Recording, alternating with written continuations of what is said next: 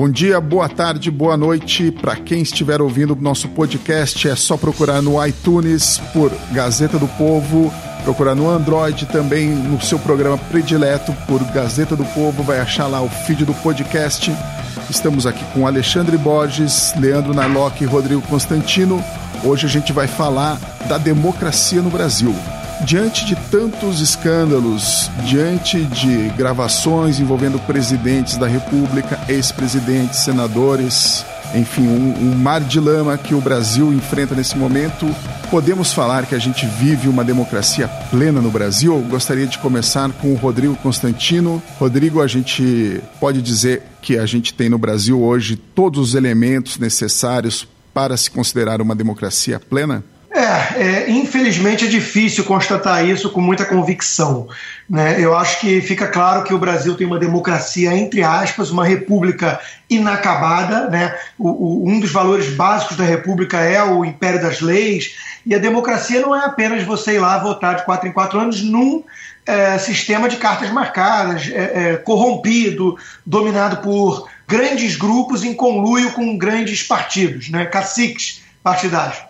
Infelizmente, fica claro, né, com essa influência toda de Odebrecht, OAS, é, JBS, esses grupos aí que se locupletaram no poder né, nesses últimos anos todos, fica claro que houve um jogo de cartas marcadas. O, o que a gente achou que estava escolhendo já tomando o engove, né, já entre alternativas muito ruins, fica claro que não estava escolhendo tanto, né, que tinha ali um, uma influência muito grande desses grupos por trás.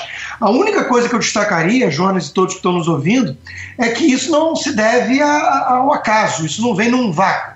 Isso tem muito a ver com esse sistema de poder econômico muito forte do Estado. Né? Quando o Estado concentra tanto poder e recursos, me parece natural que os grandes grupos vão se organizar para tentar capturar esse Estado, para tentar justamente obter os privilégios de um BNDES, com taxas de juros abaixo da própria inflação e por aí vai. Então, enquanto houver esse Estado hipertrofiado, inchado, poderoso economicamente falando, vai ter grupo tentando capturar, comprar políticos. E é o que a gente está vendo esses anos todos aí. Borges, a gente pode considerar que a gente vive de fato uma democracia? E que tipo de democracia é essa? É um momento realmente muito preocupante e a gente tem que usar mesmo para fazer esse tipo de reflexão. Mas eu acho que a gente também tem que tomar cuidado para não criminalizar a iniciativa privada né, no bolo dessa discussão, porque na verdade empresas como esses grandes conglomerados eles cresceram muito e foram, vamos dizer, anabolizados pelo próprio governo. A gente não, vai atacar o termômetro, vamos atacar a febre. O que é a febre? O Estado brasileiro é grande demais, é poderoso demais, ele decide demais, ele vai ser sempre um convite à corrupção, porque se você tem um, um ente que decide praticamente tudo o que importa, o que interessa num país de 200 milhões de pessoas, com uma das 10 maiores economias do mundo, você vai ter sempre jogo de interesses.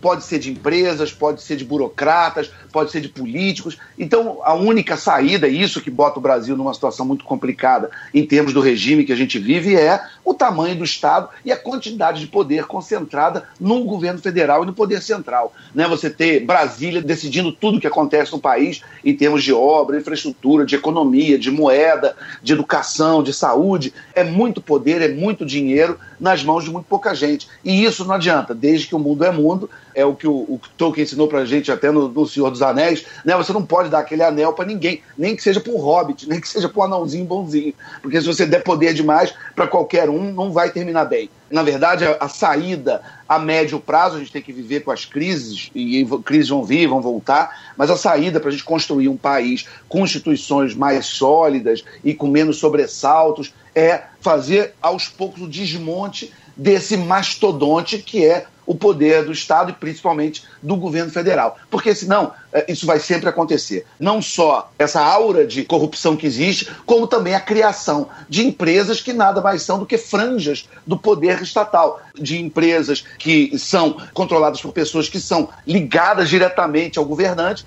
e tem ali essa relação incestuosa onde o governo dá dinheiro barato, né, que é uma maneira de subsidiar essas empresas. Essas empresas podem fazer dumping, podem vender produtos mais baratos e quebrar os concorrentes, eles podem comprar concorrentes. Se não me engano, a JBS no governo Lula cresceu 17 vezes de tamanho. Então, isso é competência empresarial? Pelo amor de Deus, né? A gente sabe que isso aí é, é uma empresa anabolizada pelo governo e, e, a gente precisa ter uma, uma economia antidoping, vamos dizer assim. Né? A gente precisa ter uma, uma economia onde a empresa, para crescer, ela tem que ser competente, ela tem que vencer na, na, na, livre concorrência e não tendo uma política onde um banco público distribui, escolhe vencedores e perdedores no mercado, dá dinheiro barato, cria regulações ou mexe em inglês para que essas empresas se beneficiem. Vocês vão lembrar que no governo Lula, por exemplo, o Lula elegeu a, a, o grupo Oi Telemar como um grupo para ser a Supertele nacional e o próprio marco regulatório das telecomunicações foi mudado.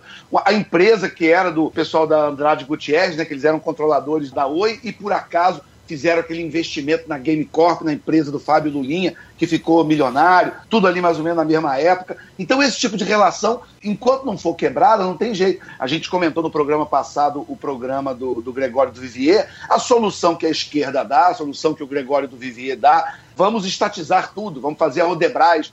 E isso é uma grande bobagem. A gente sabe que quanto mais Estado, mais estatização, o problema, em vez de diminuir, ele só aumenta. Eu acho que, na verdade, a gente está vivendo a solução. Né? Acho que agora as instituições, de algum modo, estão funcionando, apesar aí de alguns abusos e de alguma politicagem no meio delas.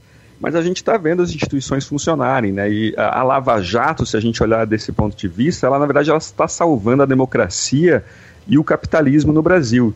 Porque antes a gente tinha um jogo, um, um, um, círculo vicioso em que empresas pagavam políticos e políticos davam em troca benefícios. O rent seeking, né? É impressionante como o rent seeking, esse termo, ele explica o Brasil, tem um poder enorme de explicar o Brasil.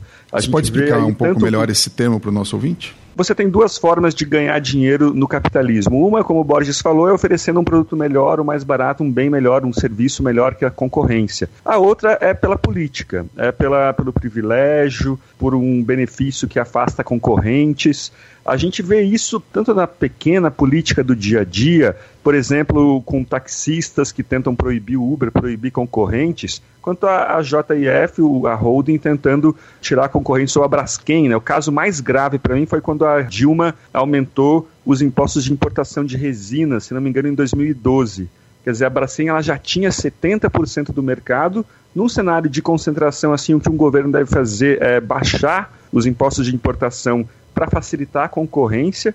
Na época, quando ela aumentou os impostos, a Associação de Indústria Plástica, que tem 20 mil fábricas, ela falou: como assim? Que absurdo, o mercado já é concentrado, vocês querem concentrar ainda mais. E agora a gente sabe por quê, é isso tudo, né? A Braskem ela é da Odebrecht e da Petrobras, a gente sabe todo o elo com o Lula. Mas enfim, o que me pareceu é que estava acontecendo meio que um dilema do prisioneiro. Deixa eu comparar com uh, marca com cigarro. Tem uns economistas que dizem que no curto prazo a proibição de propaganda de cigarros fez muito bem às empresas. O teu produto é viciante. Se o teu produto vicia, se o seu cliente é viciado nele, não teria razão para você fazer propaganda.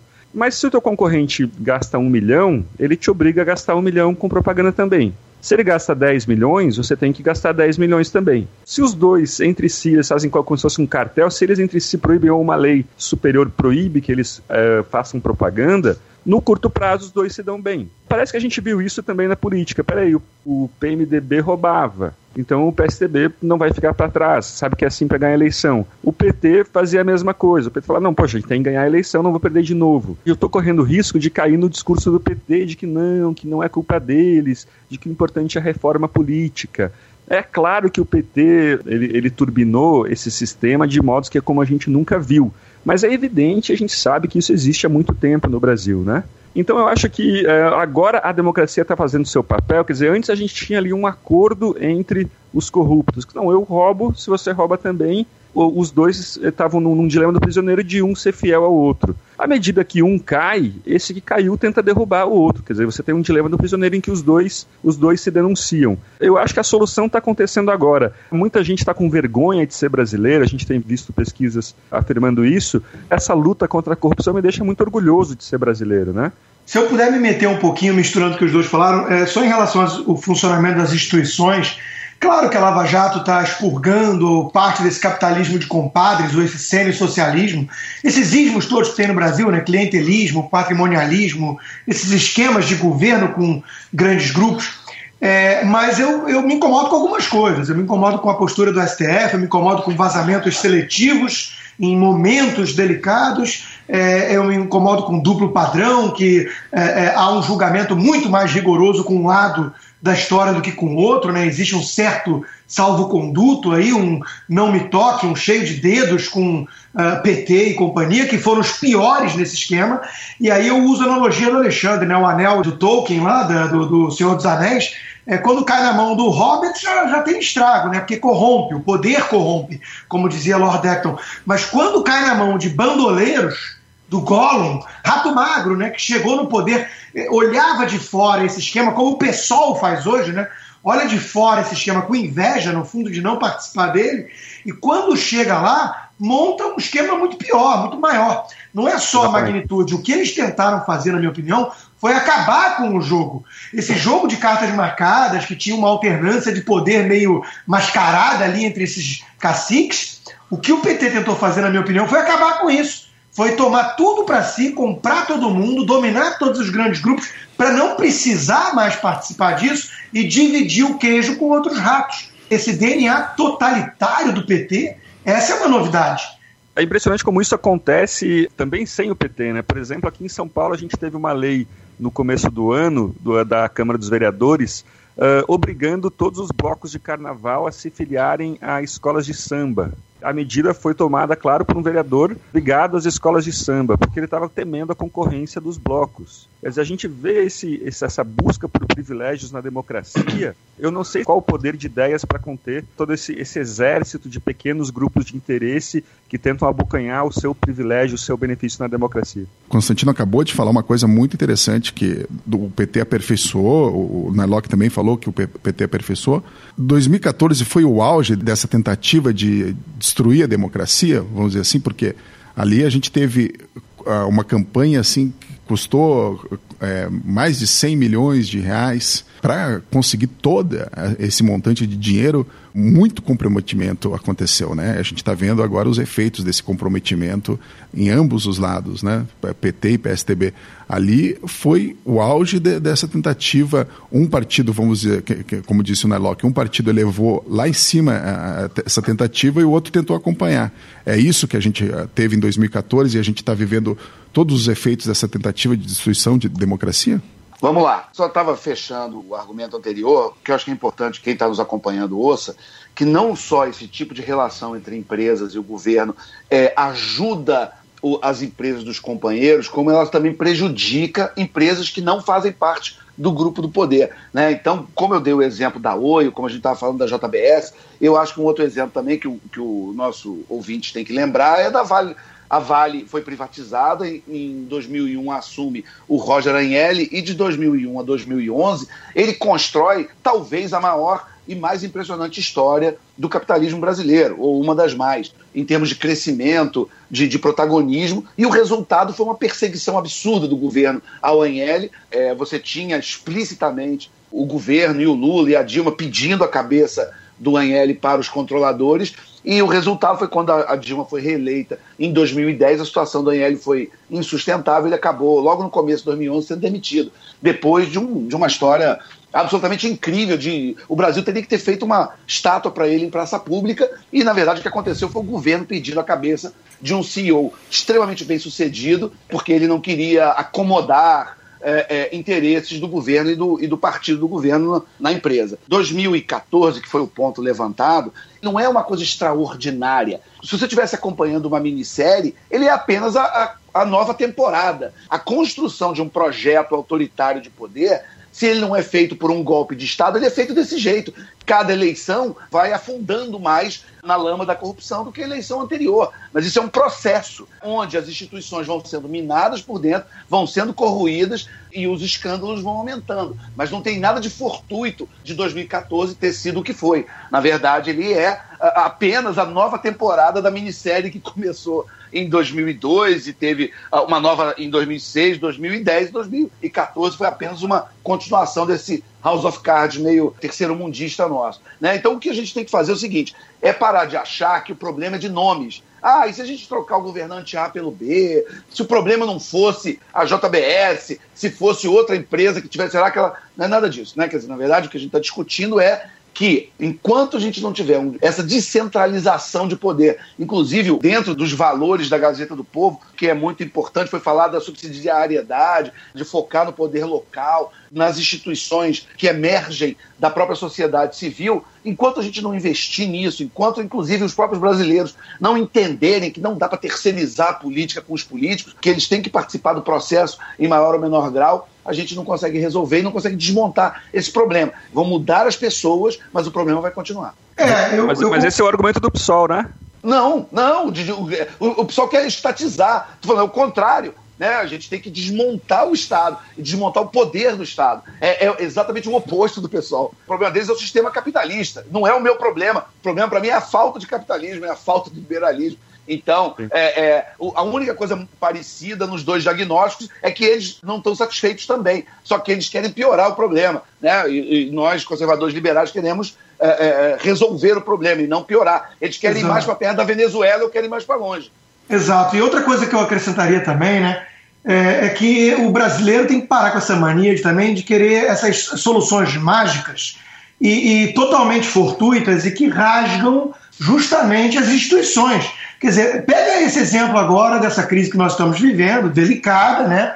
Com coisas que já vieram à tona aí que, que são comprometedoras, e você pega uh, os oportunistas puxando da cartola uma eleição direta, antecipada, totalmente uh, inconstitucional e por interesses absolutamente uh, curto prazista. Você vê a Marina Silva, por exemplo, saindo da toca, até houve uma brincadeira nas redes sociais que ela é a herpes do Brasil, né? Porque a herpes ela pipoca no corpo quando a gente está com a imunidade baixa. Então a Marina fica sumida, ela, ela aparece nesse momento de crise para falar de coisas que apenas interessam a ela de, de, de forma imediatista.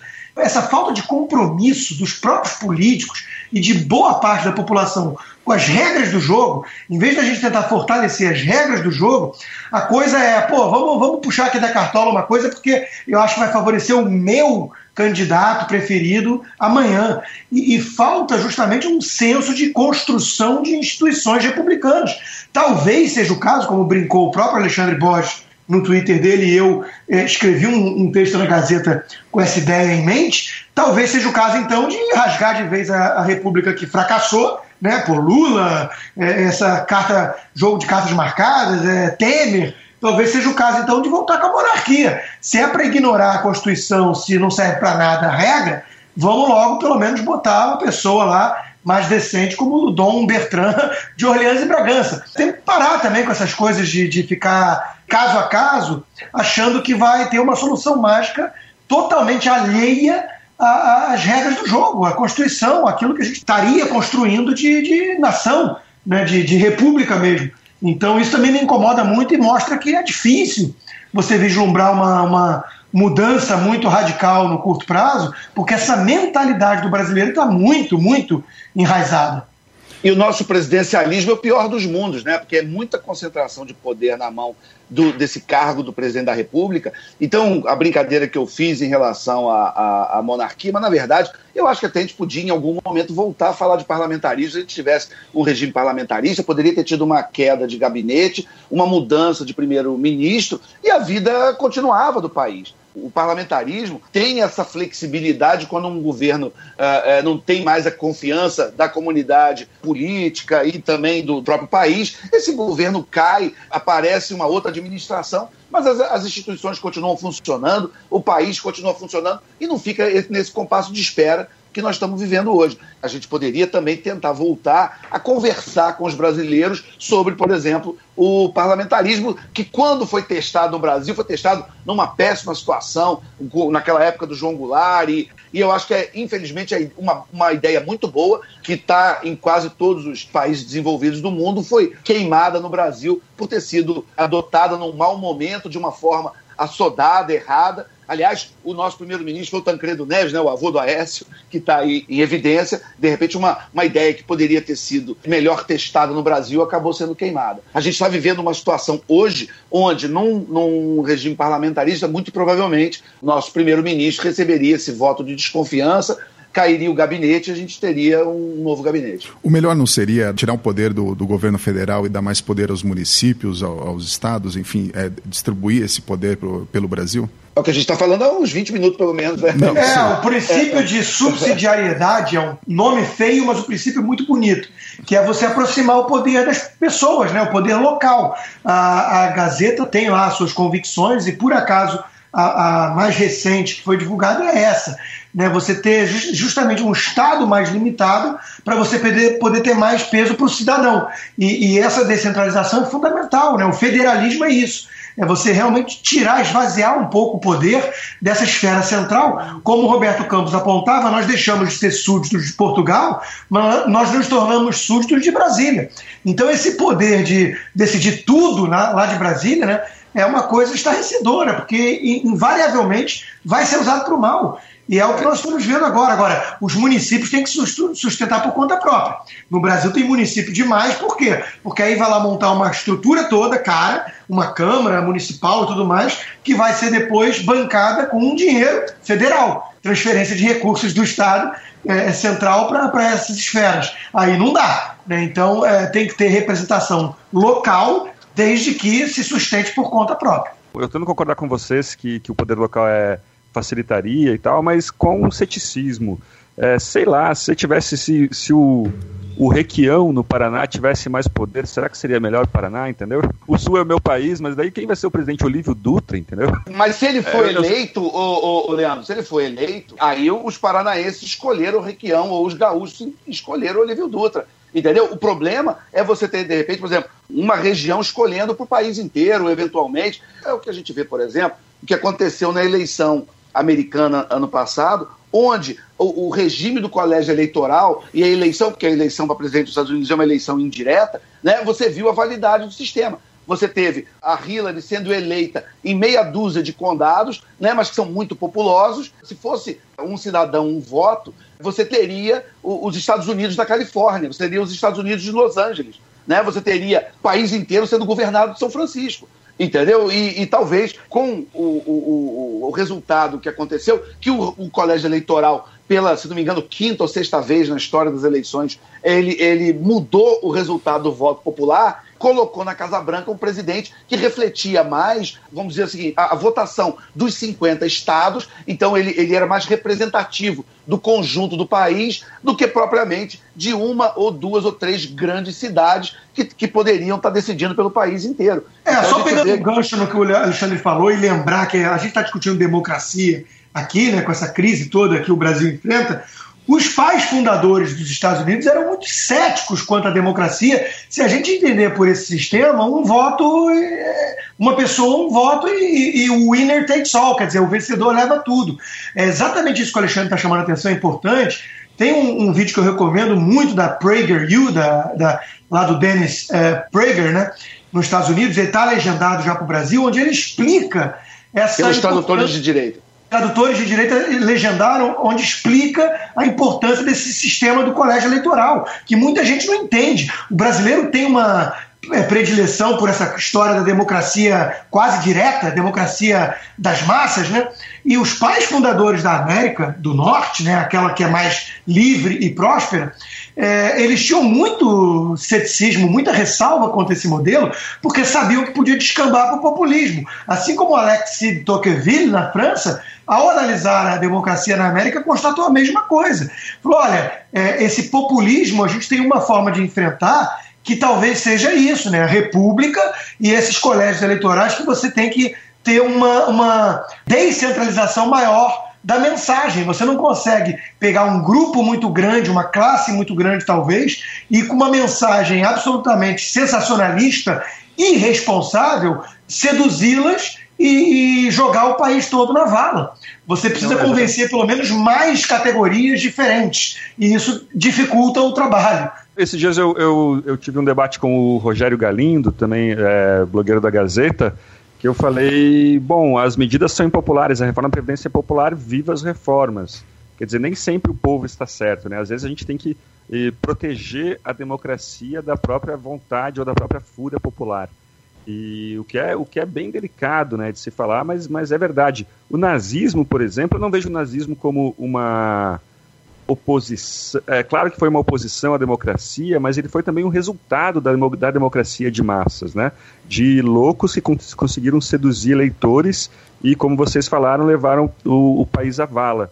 Uh, então eu, eu, concordo com vocês e além disso essa descentralização ela provocaria uma concorrência entre governos, né?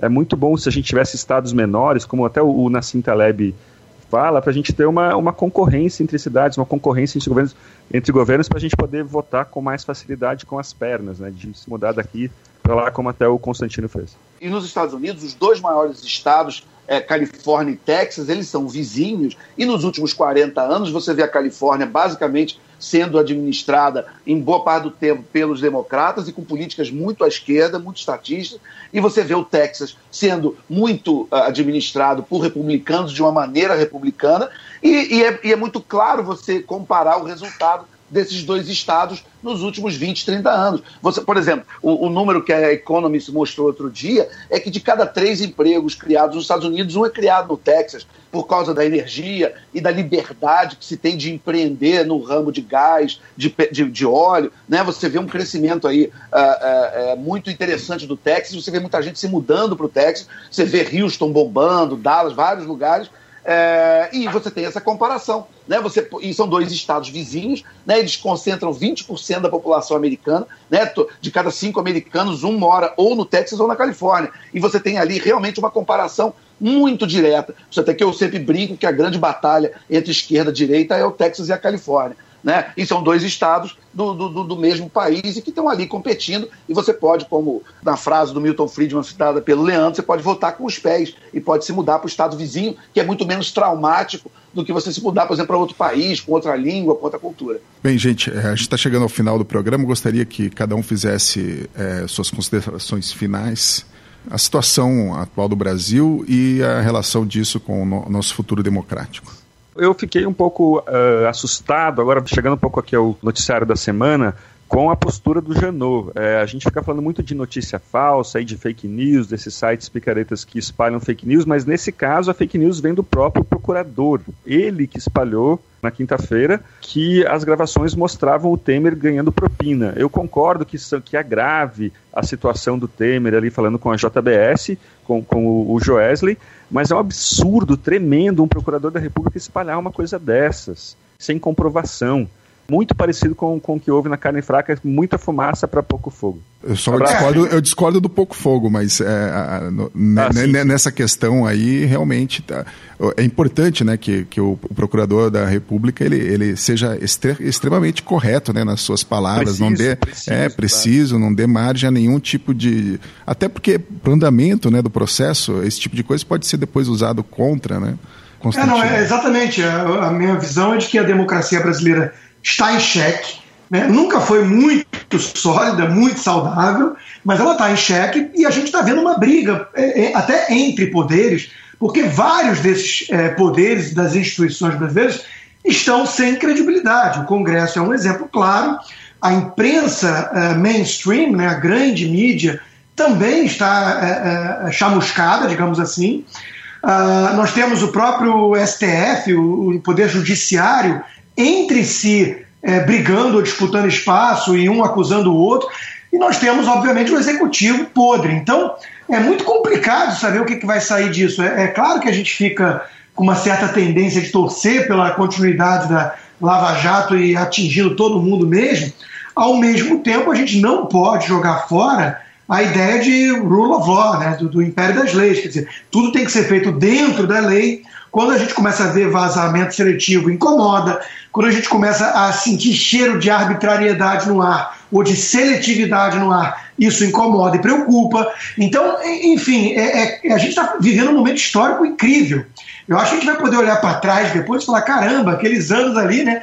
A gente está em ebulição e tentando uh, parir pelo menos um sistema um pouco mais sólido e saudável. É, que seria a república, ou então, se não der certo mesmo, alguns monarquistas vão ficar felizes, mas volta aí para uma, uma monarquia parlamentarista, sei lá. O Leandro ficou com receio de falar é, que é delicado, que a democracia nem sempre funciona. Eu entendo o receio dele, né? a gente vive na era politicamente correta. E, e, só que ele é o autor do livro de sucesso aí, politicamente incorreto. Olha, é, todos os países decentes se preocuparam com essa questão e criaram mecanismos de peso e contrapeso a isso.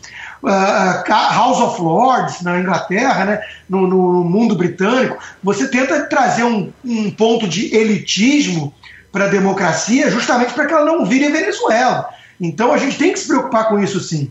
Uh, então eu acho que a gente está vendo tentativa de construir um novo regime contra as forças do pântano do antigo regime, que é esse esquema aí esculhambado e, e impune de conluio entre grandes grupos e políticos, que é o capitalismo de compadres que a gente sempre teve no Brasil e que foi muito, muito ampliado na era lulopetista. Então a gente está vendo essa força, é, essa briga, essa disputa de forças antagônicas e eu espero, né, obviamente, que o lado do bem possa vencer, porque é, eu, sem medo de ser acusado de maniqueísmo, eu acho que é isso que a gente está vivendo sim. Forças do mal querendo preservar privilégios, querendo preservar tetas, querendo preservar é, é, esquemas contra forças de um novo Brasil que tenta é, surgir, emergir desse mar de podridão. Espero que o lado do bem vença. Boris. É, o gancho que eu queria pegar era uh, simplesmente a gente não ser inocente e querer criminalizar coisas